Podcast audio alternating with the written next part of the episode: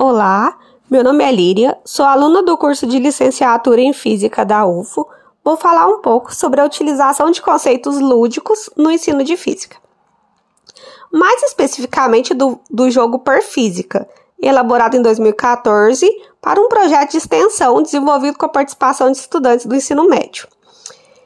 Esse jogo é inspirado no jogo comercial de tabuleiro Perfil da empresa Grow sendo sua dinâmica adaptada segundo os objetivos de aprendizagem propostos para o Perfísica.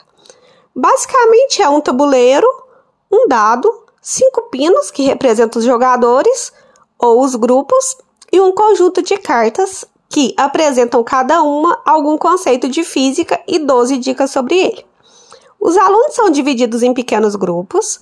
O jogo é iniciado quando um representante de cada grupo lança o dado para que possa ser definida a ordem dos, dos grupos durante o jogo.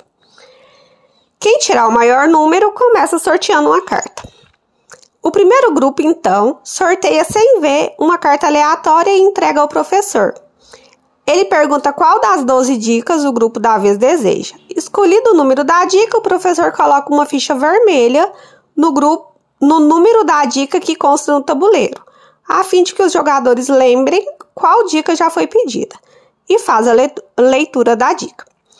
O grupo discute entre si e pode tentar adivinhar o nome da carta. Cada grupo deve discutir entre seus integrantes possibilidades de resposta, mas somente o grupo da vez pode tentar falar o nome da carta. Ao fazer essa tentativa, o grupo deve explicar oralmente, antes de o professor confirmar ou não se ela está correta, por que motivo escolheu aquela resposta ou o que levou a ela. Caso o grupo não adivinhe, o grupo seguinte pedirá uma dica da carta para leitura e todo o processo reinicia.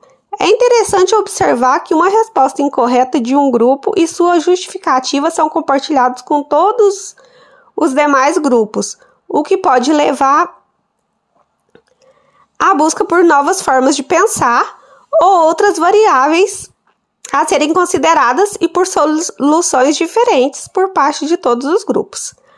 Assim, a presença do erro inerente a qualquer jogo já é apontada como um aspecto positivo.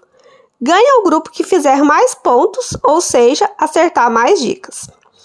Ao final de cada partida, o professor faz a síntese dos aspectos relativos à carta selecionada, apontando acertos e incoerências de respostas dos grupos.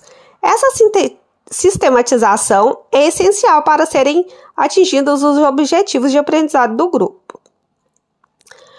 Uma das principais vantagens na aplicação desse jogo, além, claro, de revisar todo o conteúdo estudado de uma forma leve, é a interação entre aluno-professor e aluno-aluno, podendo estreitar o relacionamento.